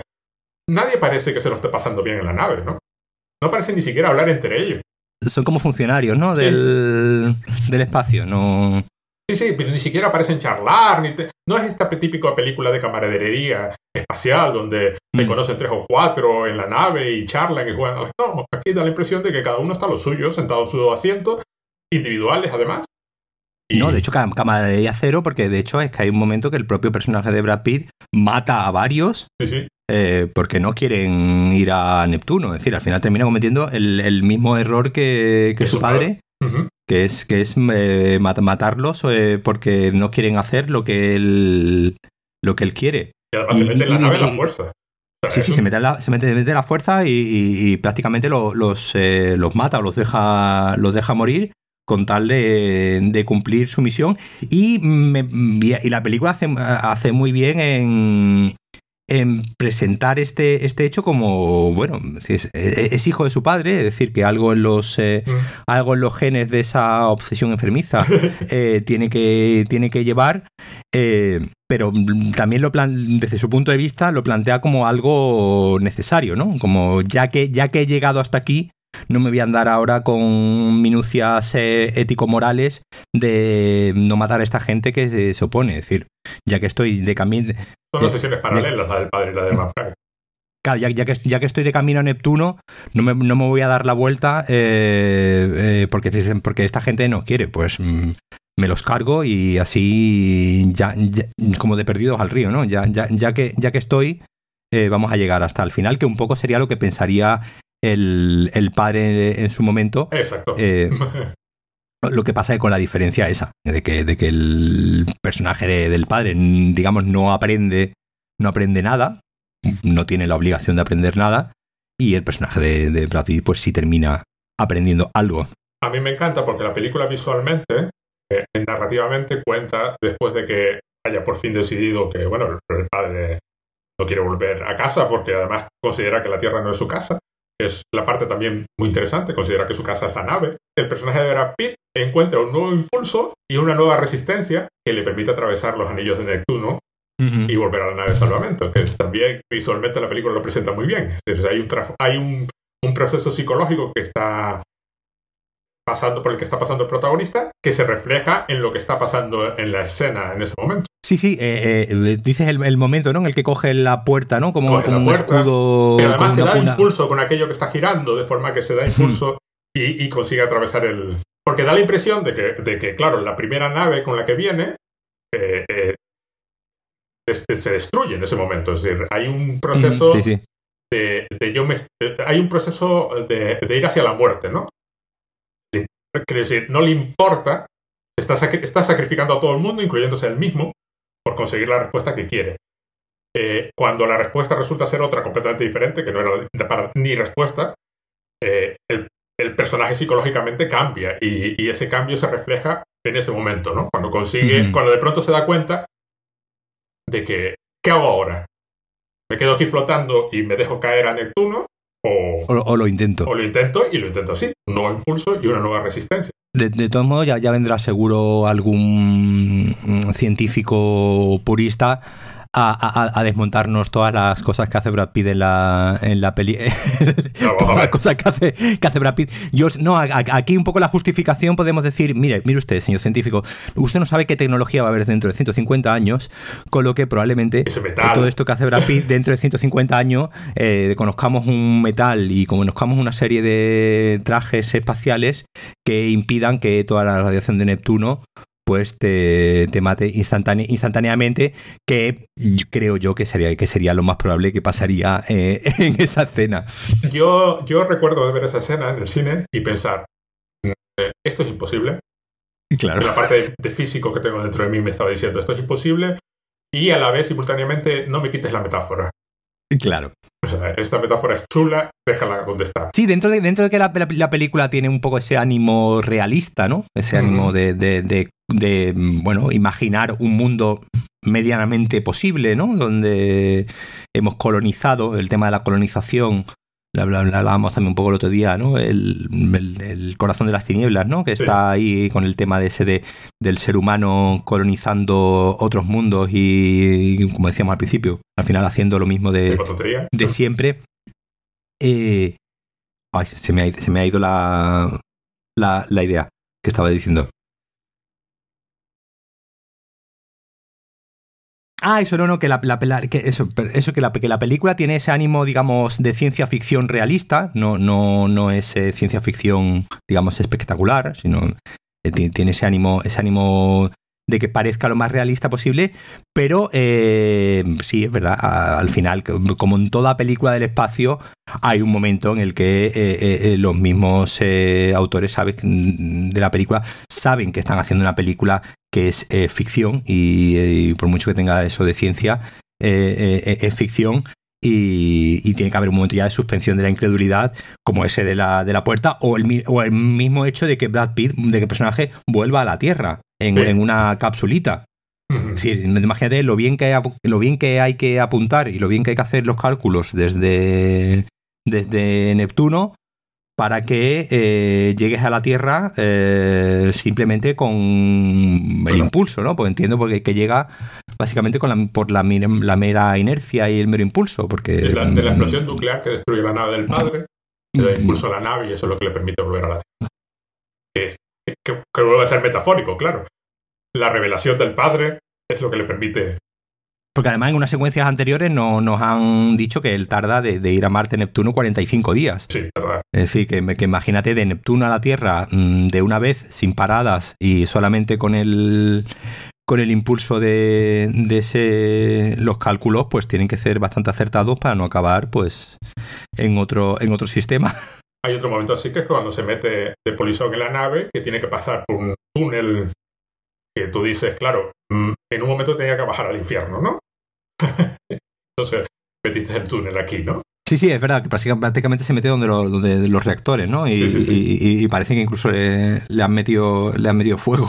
Sí, sí, sí, pero por eso, que además el hombre tiene que pasar estrecheces y oscuridad y recorrer el, el, el eso, el, el infierno antes de, antes de volver a, a resurgir, ¿no? en ese aspecto la película, claro, como toda buena película, tiene en última instancia es arte, ¿no? Tiene un componente que es que no es el puramente explícito, ¿no? Además es una película que, yo, que, yo, que yo creo que mm, no, de hecho ha ocurrido, eh, mucha gente ha ido a verla, digamos, eh, pensando en ver, eh, pues eso, en ver una película como Marte o como mm. así más, más espectacular y más más exuberante y en ese sentido pues es una película más, eh, más intimista de un personaje prácticamente inhumano, como tú has dicho al principio, un robot y, y como incluso deprimido. Que, obviamente pues no, no, no, no, es, eh, no es la película que mucha gente quiera ver, que aunque la película está medio funcionando bien en taquilla y bueno, probablemente el Brad Pitt termine ganando dinero, sí es verdad que tampoco ha sido el, gran éxito porque no es una película de la, de la que la gente el público en general salga y, comente que bien me lo ha pasado. Y vamos, yo he conocido, he leído a mucha gente que es una película que se le ha hecho bastante aburrida y cuesta arriba. Por eso, porque no, si vas con la expectativa de encontrarte una película del espacio como estas últimas que ya he comentado, pues obviamente pues, plantea algo totalmente diferente es que además plantea básicamente que es, es la antipelícula del espacio. Se plantea básicamente, oye, chico, no te molestes, ¿no? Que al final todo es más, todo es más banal de lo que mm, de lo que lo queremos hacer creer muchas veces. Claro, es una tendencia de la ciencia ficción, esa siempre, en la escrita y la del cine, la de eh, voy a salir al espacio y me voy a encontrar al ser superior, me voy a encontrar al ángel, ¿no? Y en la película viene a decir es que el ángel estaba en la Tierra, ¿eh? No lo habías querido ver. Y estaba ahí, ya te lo encuentras al final, ¿no? No vas a encontrar los, no vas a encontrar nada afuera que no esté ya aquí. Y de hecho, lo más probable es que fuera no haya absolutamente nada, que es lo que sucede, ¿no? Mucho planeta, mucho planeta vacío, mucha fotografía de planeta extraterrestre, pero nadie. Están todos en la Tierra, ¿no? La única. Esto nos lleva al corazón de las tinieblas, claro. que es, eh, que es, como tú decías, hay elementos de, de Corazón de las Tinieblas y de Apocalipsis Now. Yo Apocalipsis Now no la he visto, la empecé a ver. Porque lo que hice fue leer. No, no, porque no la había visto, ¿eh? Yo estoy haciendo el camino inverso. Yo me imagino que la mayor parte de la gente habrá visto Apocalipsis Now, luego habrán leído como mucho la novela. Bueno, la novela, pues, la novela corta de Conrad, y luego habrán visto a Dastra. Yo vi a Dastra, luego leí la novela corta de Conrad, y empecé a ver mm, Apocalipsis Now. No iba a ver Apocalipsis Now porque no me interesaba nada, pero eh, eh, leer a Conrad sí me hizo pensar, ah, ¿cómo lo habrán hecho esto? Y me encanta, vi el principio de Apocalipsis Now, me encanta cómo empieza. No, de hecho, James Gray tiene a, Coppola como uno de sus eh, directores fetiche, ¿no? Es, es de esto que cuando está haciendo una película piensa cómo haría Coppola esto. Y como te he dicho antes, las películas, por ejemplo, eh, anteriores, estas de, de, la mafia que tiene, que tiene James Gray, eh, beben en cierto modo, es un cine muy diferente, porque es un cine más, eh, digamos, más callejero, más, no, es, no es la mafia del padrino, pero bueno, la idea esa de la familia, que también es un, es un, un tema que está en toda la, filmografía de, Coppola muy, muy presente, James Gray siempre, pues, siempre ha, tenido a, a, Coppola como un referente y, y sin, sin, miedo ¿no? a decirlo. Y aquí, y aquí, pues digamos, también es, está muy la conexión con no solamente con Corazón de las Tinieblas, sino con, con Apocalipsis Now está muy clara, pues, bueno, el personaje este, ¿no? Que monta el personaje de Tommy Jones, que monta un culto, que bueno, que es un poco eh, socias del, del, personaje de Marlon Brando, ¿no? De, Que tenía montado un culto y el tipo que hace un viaje para ir a... Claro, en ese sentido, eh, lo que decíamos al principio, el tema del viaje ya estaba en la Odisea, en la Neida, en el tipo que... la road movie, ¿no? El tipo que hace el viaje para... En, en, este caso es una road movie en solitario, pero el tipo que va en, la, en la búsqueda. Eh, el, referente con, con Apocalipsis Now es, eh, es, evidente, como si el, propio James Gray eh, lo, menciona, lo menciona claramente. Entonces no, no, es, no es algo que él se encargue de, de, ocultar. Ahí en el Apocalipsis Now lo que hace Coppola es pues coger, digamos, el. Tú te, has leído, ¿no? El corazón de, las tinieblas. Esto, estos días me, contaste. Sí, sí, sí, sí. Lo acabo de terminar. Un par de días. Y si, ve, y si ves que, bueno, pues que, el, que, este, que, este, que esta idea de el camino donde voy haciendo pausas, voy encontrándome diferentes personajes, diferentes situaciones que me van apuntando, ¿no? Que es lo que me voy a encontrar en el, en el, punto, en el punto final, pues está en las tres obras, ¿no? En Apocalipsis Now, en Corazón de y en Adastra. Además, el personaje este eh, al que va, el que está al final del camino, que es un personaje que aparece durante cinco minutos en cada una de las. Bueno, en Apocalipsis Now no sé, pero imagino que aparece. Sí, en Apocalipsis, en, Apocalipsis Now también aparece en los últimos 5 o 10 minutos de. Pero cuya presencia se deja sentir, claro, es la que guía la. Claro. Aquí es de pronto descubrir a Kurz. En, el sí, en Apocalipsis, en Apocalipsis Now, digamos, lo que hace el personaje del general Kurz, que, que, que, sí, que sí Coppola sí mantiene el nombre del personaje de, de, la, de la, novela, es que pues eh, en una en Vietnam en una en un bosque frondoso pues tiene montado una especie de secta donde él es el gurú máximo y los salvajes no los en este caso los los salvajes vietnamitas eh, pues digamos eh, están a su servicio y están a sus a sus órdenes y el encargo que recibe el personaje de Martin Sheen pues es ir a ver eh, este general al que habíamos mandado a combatir, de repente se ha montado allí un chiringuito en, mitad del, bosque donde está viviendo de muerte. Y digamos, pues eh, el personaje de Martin Sheen, pues durante todo, todo la película, lo que va pensando es qué haré cuando me lo encuentre.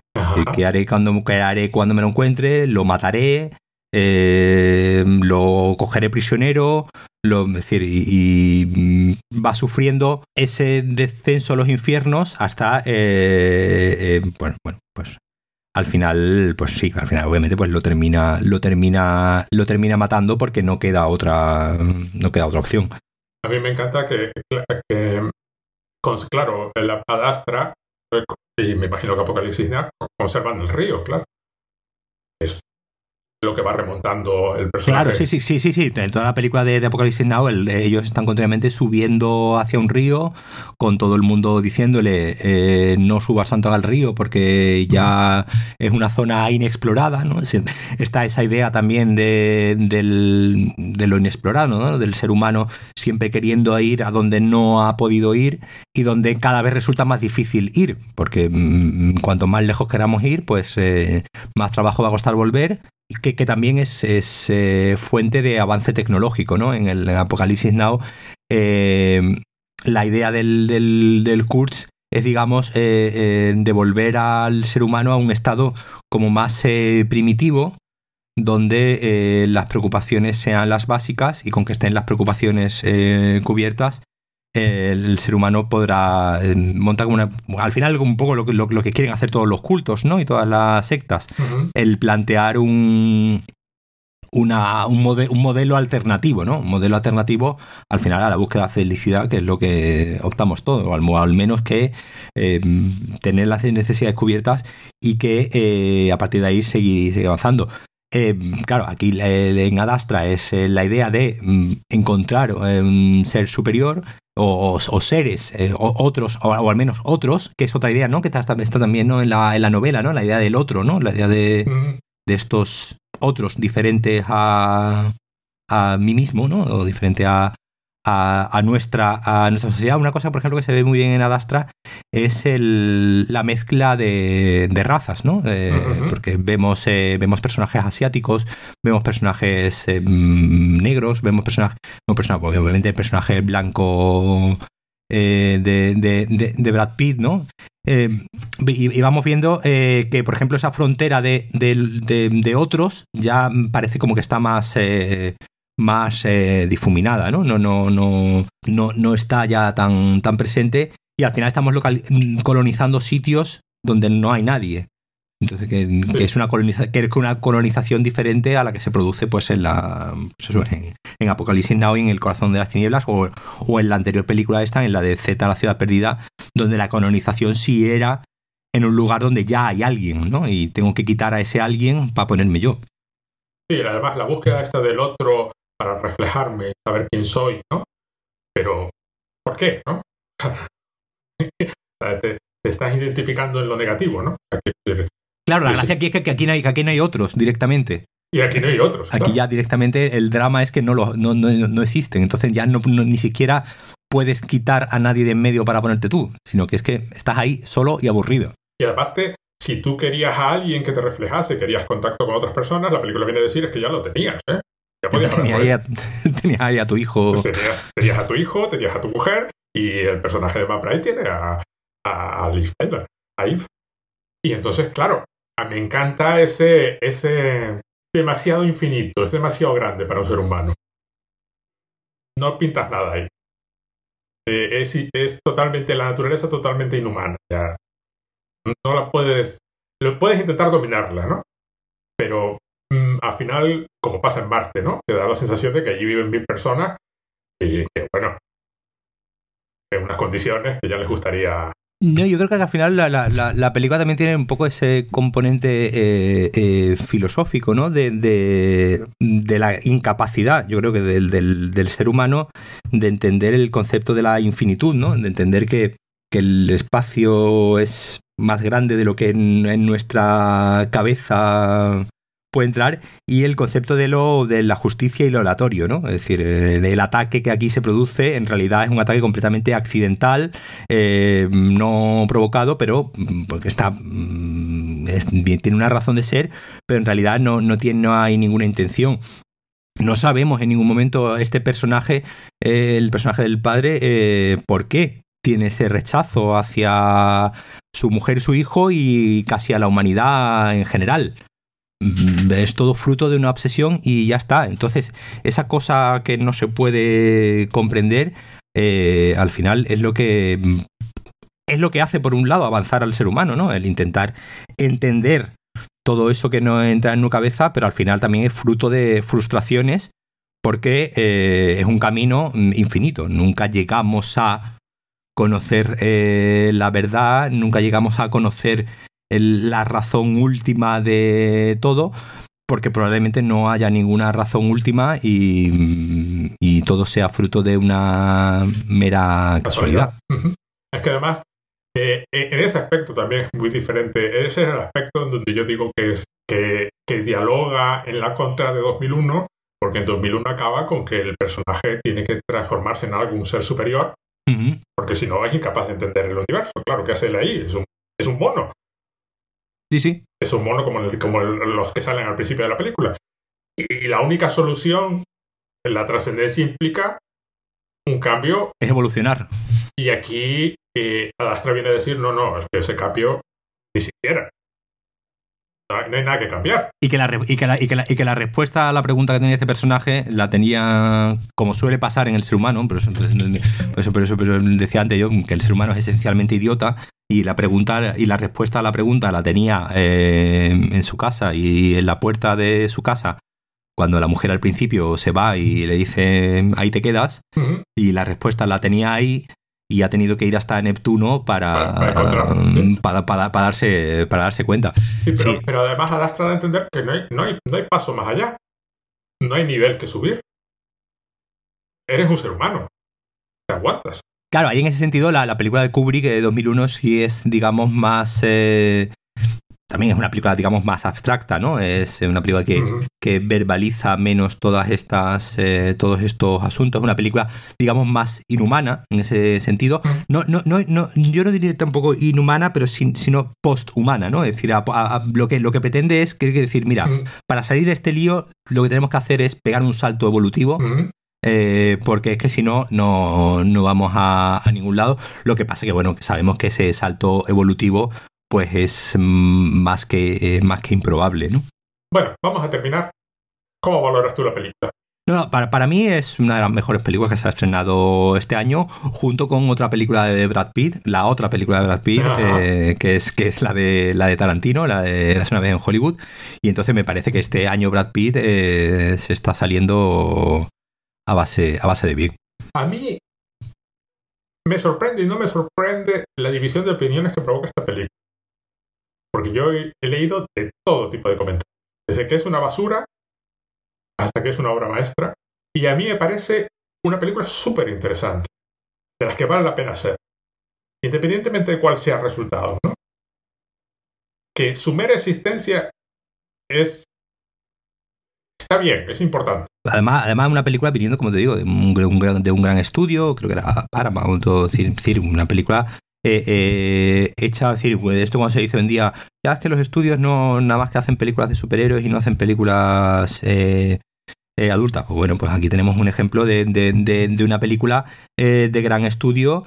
Pues con unas intenciones bastante bastante nobles y bastante bastante interesantes, ¿no? Mm, sobre todo de, no tratar al espectador como un como, como, un idiota al que hay que ponerse todo en bandeja, sino de provocarle eh, eh, una, serie, una serie de reflexiones y sobre todo hecha eh, muy, muy, muy bien hecha, ¿no? Muy bien hecha en el, en el sentido de que de que además combina muy bien este punto, por un lado, reflexivo, con de repente toques como que parecen de, toques de, de, género, ¿no? Tiene el momento de... exacto, sí, sí.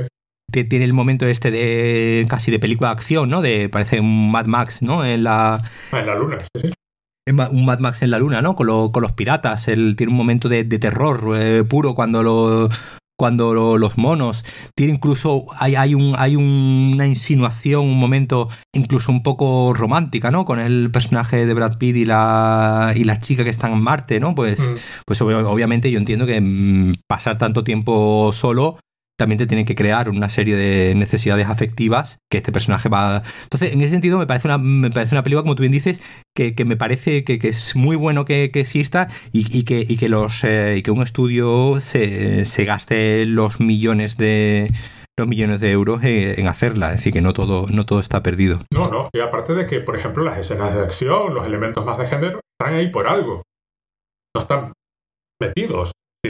Es decir, eh, durante la persecución, bueno, antes de que empieces, cuando el personaje, eh, uno de los personajes plantea lo que a mí me parece una de las claves de la película, y dice, mira qué bonita es la Tierra vista desde la luz. todavía me emociona, ¿no? Mm.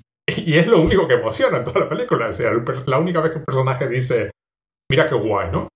Y, eh, todo este elemento que comentabas de la aleatoriedad, de, de que esto está pasando, y que además es todo culpa nuestra, ¿no? Es decir, pasa porque pasa y encima es un accidente provocado por el ser humano. Si nadie se hubiese molestado en ir a la luna, no hubiese pasado nada de eso. Ah, y según, según ahora mismo la película, la película es de Disney. ¿Ah, sí? La película, no, la película es de Fox, era de Fox. Eh, ahora es de Disney, claro. claro era, de Fox. La, de, hecho, de hecho, cuando Disney, digamos, la, la, la hereda, ¿no? Eh, Disney compra Fox y la coge, digamos, como que no sabe ¿no? Qué, qué hacer con ella. De hecho, en principio la película se iba a estrenar en mayo. Es decir, la película lleva lleva terminada un buen, un buen tiempo. Y no sabían un poco qué, qué, hacer con ella, porque bueno, pues claro, veían que eran una peli. De hecho, los trailers son muy, muy engañosos. Si, si, ves, si ves algún tráiler, parece que vas a ver una película de eso, de, Brad Pitt en el espacio eh, y con mucha, pegado tiros con mucha, con mucha acción. Y eso, y, Disney un poco, digamos, como que se encontró con esta pata caliente de a ver qué, a ver qué hago con la película y al final pues decidió estrenarla en este, en este mes, que como digo, parece que se ha convertido en una especie de tradición que todos los años se estrena una película del espacio en los meses de septiembre, octubre. Hay un punto que interesante. ¿Tú viste High Life? Sí, sí. Es un tipo de película similar en ese aspecto de, tranquila. Sí, lo que pasa es que High, que, high Life, eh, digamos, va un paso más allá hacia la abstracción. Y... Sí, sí, va un paso más allá. Pero lo que quiero decir es que no, eh, son muy similares, pero sus procesos de producción no podrían ser más diferentes. Y son similares hasta el hecho de tener un actor famoso metido en medio. Claro, pero uno, uno, es una película europea, eh, dirigida por una directora francesa. Casi de arte y ensayo. Claro, esto es una película americana protagonizada por Brad Pitt, que entonces, eh, obviamente, pues las diferencias eh, y el tipo de público, pues obviamente, si, si no te ha gustado Ad Astra, no te acerques a, ah, High, Life, porque ya entonces te vas, te vas a pegar un tiro. Pero quiero decir mm. que es asombrosa la similitud. lo que tú estabas diciendo hace un momento. Eh, no es High Life en el sentido de que, claro, el nivel de extracción de High Life es, ya, es mucho más cercano a 2001 de lo que Adastra está de 2001, pero, hombre, ¿cómo, que no se hacen este tipo de películas, no? No, no, la verdad es que cuando yo creo que cuando miremos atrás, eh, y, a, mí, y a mí en general todas estas películas que hemos comentado del espacio, a mí por ejemplo Marte me parece una película de, aventuras eh, muy, muy divertida, muy digna, muy...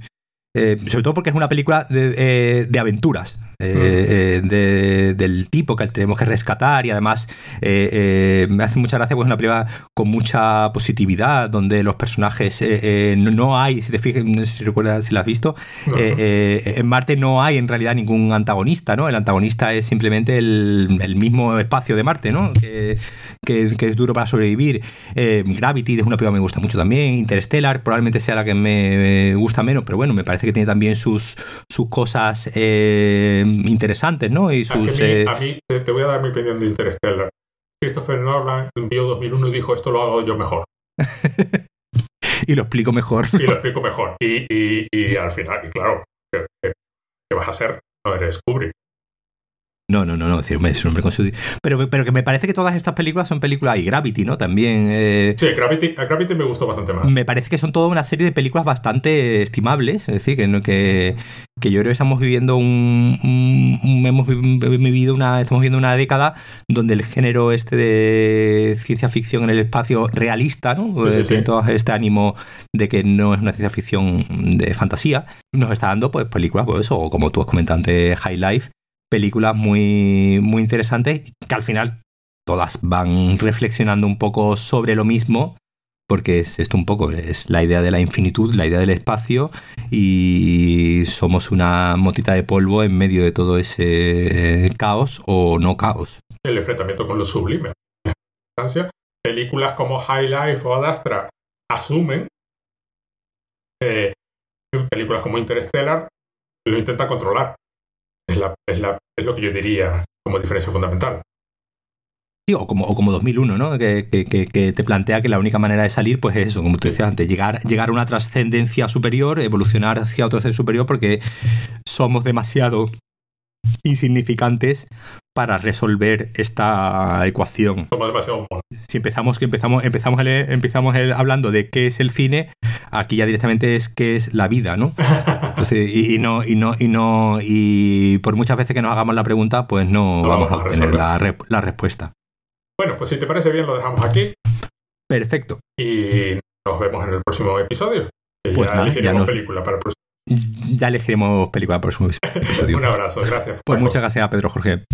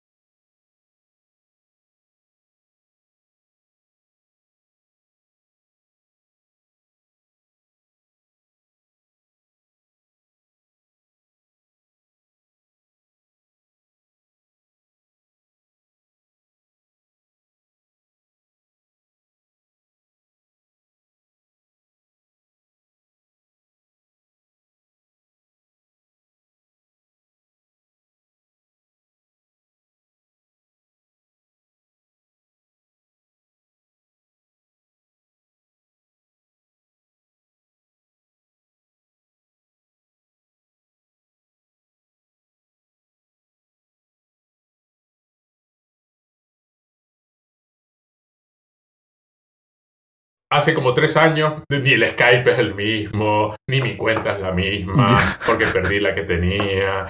Y me puse a mirar. Cuando hice la cosita esta de, del título del podcast y tal, lo de eh, Adastra o la fantabulosa, tal, el, el, formato del fichero de archivo era de otro programa. Como, hace, como dos, hace como dos programas que no uso ese programa para hacer gráficos. Y entonces, claro, yo lo estaba buscando con la versión, por la versión, lo típico, te pones a buscar por la extensión de la versión anterior al que estoy usando ahora. Y tampoco era, era otro completamente diferente anterior al anterior. Y entonces al final pues me puse yo a, a, a, reproducirlo, claro. No, de hecho yo, yo, yo, yo, acabo de resetear ahora mismo la cuenta de, Skype otra vez. Porque no, no, no, no, no ni, ni, ni, la que tenía en el llavero, eh, en el llavero del Mac era la, era la buena. No, no, yo tuve que hacer lo mismo la última vez que reinstalé Skype porque eh, no sé qué pasó con mi cuenta. Ahora uso una cuenta de Microsoft que si me escribe Alex Barredo no, no le contesto porque nadie la tiene. No, no, sé qué fue de mi cuenta anterior. De hecho, otra, otra, cosa nueva que sale también en Skype es que me, me indica que tú, que tú la estás grabando. Ah, muy bien, muy bien. Te sale ahí una, una notificación de que Jorge está grabando la llamada. Este es el regreso genial y maravilloso de. El regreso maravilloso de guion ausente, porque ya teníamos la palabra guion en el nombre, entonces podemos hacer un reboot. Esto no sé si es un reboot, porque la, numeración sigue, así que un reboot no es. Es como, es como Doctor Who 2005. Algo así como. Seguimos la. Cambia los componentes de algunos componentes, pero todo sigue igual, ¿no? Todo sigue igual, seguimos. Eh, el, todo lo anterior sigue siendo canon, pero ahora es otra serie. Es como James Bond, ¿no? También. Ah, sí, como James Bond. Sí. Cambia, no sabemos muy bien si es un inmortal, es un Time Lord. Era la teoría que a mí me gustaba, es un Time Lord. Que por alguna razón se pasa el día matando gente, pero bueno, oye, cada, uno es... A mí, a mí me... ¿Hay, ¿Hay alguna película de James Bond curiosa e interesante? Nos presentamos otra vez, yo soy Pedro Jorge Romero y no me iba a presentar, iba a ser chiste que yo necesito presentación, pero es mentira, claro que necesito presentación. Yo no soy nadie, yo edito en Logic Pro y manejo a la gente. Y tú eres Paco Casado, al que no conozco, por cierto. No, no, no, no, no, nos conocemos eh, personalmente. Nos, vimos una vez hace, pues, como, bueno, o al menos yo te vi a ti, ah. eh, como hace nueve años en un EVE al que fuiste a dar una charla sobre... El, único EVE al que he ido, el del 2010. Nueve años, sí, exacto. Pues... Exactamente. Pues ese. Pues ahí, ahí, ahí recuerdo que a nuestro común amigo José Luis Merino le hiciste entrega de un regalo que ahora mismo no recuerdo. Le llevé licor café. Exactamente, algo así. No sé lo que me pidió, me pidió algo y yo le llevé licor café. Y dio la casualidad que pues yo estaba ahí en una esquina presente cuando le diste ese regalo mm, y, poco más, ya está. No, no, nos hemos vuelto, o al menos yo no te he vuelto a ver. No, no, y yo tampoco. De hecho, yo estoy seguro de no haber oído tu voz hasta hace cinco minutos. Eh, también, ahí te equivocas también. Porque nuestro otro común amigo, Alejandro Barredo, eh, nos convocó una vez para lo, que creo que fue el, un proyecto de podcast eh, que sería Guión Ausente. y grabamos los tres, recuerdo, como una especie de mm, cosa... De, de gente que vivía afuera. O... Sí, algo grabamos, tienes razón. No se llegó a publicar, creo. No, no, no, no, creo que no se llegó a publicar. Eh, pues por alguna razón, pues eh, eh, Alejandro y tú decidisteis. no, yo no he decidido nada, yo no he decidido nunca nada. A mí no me, a mí no me metas en estos líos. Yo decide el jefe. Alex, Alex Barredo tuvo que dejar este podcast, ahora vive en un lugar mejor. No es que esté muerto, es que ahora tiene un imperio de podcast y por supuesto, un podcast pequeñito como este no le interesa en absoluto y lo dejó miserablemente. Y se escapó. Bueno, hay que darle las gracias porque nos deja usar el nombre y la cuenta de Twitter que la llevaba él. Y ahora, pues hemos traído a Paco Casado, que es experto en cine, ¿verdad? Preséntate. Eres experto en cine. Sí, pues sí, soy bueno, experto en cine, sí. A ver, ¿tienes un doctorado, sí o no? Sé algo, estoy en ello, estoy en el, estoy en el doctorado, eh, sí, bueno, y puedo, puedo decir sin miedo que sé algo más de cine que la media de los mortales. Vamos a ver. El día que lees tu tesis, ese día se supone que eres el mayor experto del mundo en lo que sea que estés hablando. Se supone que sí, sí. Esa es la idea de la tesis doctoral. ¿De qué es tu tesis doctoral? Pues, eh, la, pues imagínate, la, la, he cambiado. He estado durante año y medio trabajando en David Lynch y Twin Peaks. Eh, finalmente lo he abandonado porque, bueno, eh, hacer una tesis doctoral requiere estar muy convencido de lo que estás haciendo y, como tú bien dices, es ser el que más sabe y me he dado cuenta de que era un tema en, en el que no, no iba a llegar a saber todo lo que quería. Entonces he recuperado un proyecto de un trabajo de fin de máster que hice hace cinco años sobre el artista en el cine de Woody Allen y me la voy a enfocar por ahí. Entonces eh, voy a recuperar ese trabajo de fin de grado que hice hace cinco años y el título en principio es El hecho artístico en el cine de Woody Allen. Entonces, pues investigar pues todas las cuestiones eh, de personajes artistas, de personajes críticos, de, de cómo los personajes viven el arte es decir, mm, eh, todo eso en el cine de Woody Allen, que como son muchas películas y prácticamente en todas sus películas habla de ese tema, pues... Bueno, eres experto en que quede claro. No eres, que no te encontré en la calle. Bueno, aparte, aparte yo, aparte yo doy, de hecho hoy doy también una charla sobre el director Murnau en el Museo Jorge Rando, donde colaboro haciendo la, la programación de cine, mm, he dado clases también de cine a varias asociaciones, es decir, voy elaborando así diferentes proyectos, todos relacionados con el cine. se te encuentra en Arroba de vuelta. arroba de vuelta. Vale, perfecto. Muy bien, pues ya lo tenemos todo, ya sabemos quién eres, que te lees toda la bibliografía y los libros estos raros. Pacini También. y cosas así. ¿Qué Vas es el tu ejemplar de Cashier de Cinema bajo el brazo, todas partes. para. No, porque no, porque no. Es decir, cuando, cuando, cuando era joven me iba a la biblioteca a ver los cahiers de cinema en francés, sin tener ni idea yo de francés, como intentando mm, entender entre líneas qué es lo que estaban queriendo decir. Y ya, eso ya lo, lo dejé, porque bueno, no, no- mi conocimiento de francés es muy limitado, como va a ponerme a leer el, el cahier de cinema. Era una broma, pero resulta que era Ya, verdad. ya, ya, sí, sí, sí, sí. Pero vamos, eso. Con 20 años lo hacía, lo de poner- intent- intentar leer en francés con, sabiendo mm, casi nada. Porque lo de Bacin sé que es cierto, pero lo de Cashier no me lo espero. Sí, sí, claro, Bueno, lo, de, sí. lo, del- lo- lo de Bacín, que es el cine, eh, vino un poco el otro día por la coña esta de Martin Scorsese que decía que las películas de Marvel no eran cine y, y el debate este que siempre que sale, pues, ¿qué es el cine? Entonces, Sí, sí, sí, sí. And- André Bazin cu- escribió hace, hace, pues, no sé cuántos años tiene ese libro, como más de 50, 70, no sé. Pues eh, sí, sí, claro. Es de los años, sí, de los años 60, que, y que básicamente el, el libro es que se llama ¿Qué es el cine? Y entonces, pues, un poco lo que va des- desglosando es las características que definen al cine con respecto a la- el resto de artes que ya existían, que al final, bueno, el cine es un arte también derivado de la fotografía. Entonces, Del teatro, de, la, de mil cosas, sí, sí. sí, pero sobre todo de la fotografía, porque sin fotografía no habría cine. Entonces, Ah, sí, sí, por supuesto. eso es el, el punto de partida esencial.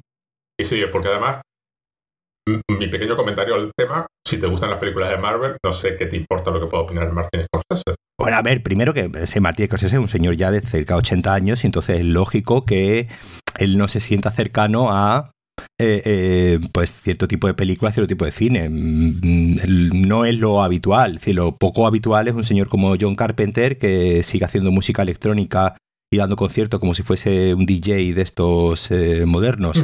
Eso es, eso es lo poco habitual y lo normal, pues obviamente, pues como nos pasará a ti y a mí cuando tengamos 80 años, Sí, pues, que pues diremos, no, no, este cine no es el bueno, el, el bueno era el de antes. A mí me pasaba el otro día, por las ejemplo. películas de Marvel, eso sí que eran buenas. Claro, exactamente, no las películas. Eso me pasaba a mí el otro día, por ejemplo, yo con la música eh, veía un, un, un listado de Pitchfork, que es una publicación así sobre música, ¿no? Muy relevante, muy moderna, y que está la última, y veía el listado de los eh, 200 mejores discos de la década y los 200 mejores canciones y me sentía completamente desubicado. Es decir, yo lo leía y no entendía absolutamente nada, ¿no? O bueno, como, o como ayer cuando dieron el Nobel a dos escritores que serán muy buenos, no te digo que no, pero ni siquiera tú conocías, ¿no? O, o conocías de oídas. Los de oídas. No, no los he leído, pero porque no tengo tampoco. Quiero decir, vamos a ver, el Nobel pasa lo mismo con la opinión de Scorsese, exactamente lo mismo con el Nobel. Es decir, ¿realmente qué te importa? Eh, eh, es, en última instancia, el Nobel es una opinión, una opinión de un comité, pero una opinión, no tiene más.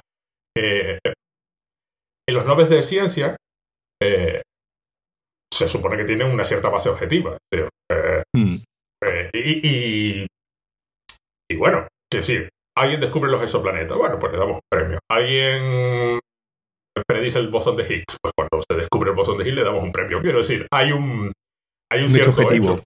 La literatura es... Ya, ya, es que además eh, estoy preparando un vídeo sobre mi primer Nobel, el primer premio Nobel que yo recuerdo, ¿no? Y entonces esto que te pones a mirar la lista y lo que llama la atención eh, es que la cantidad de gente importante que no ganó el Nobel. Y la cantidad de gente que ha ganado un Nobel y que, y que nadie se acuerda de ellos. Pues eso, pues sí, sí, Sí, pues sí. eso, eso al final es, pues eso es, pasa con todos los premios, ¿no? Eh, ahora salen las, li- las listas estas de las mejores películas de la década y películas que ganaron Oscars en algún momento, pues eh, no aparecen por ningún lado porque ya en su momento se vio que eran completamente irrelevantes. Es decir, que al final los premios es, eh, bueno, pues como siempre, es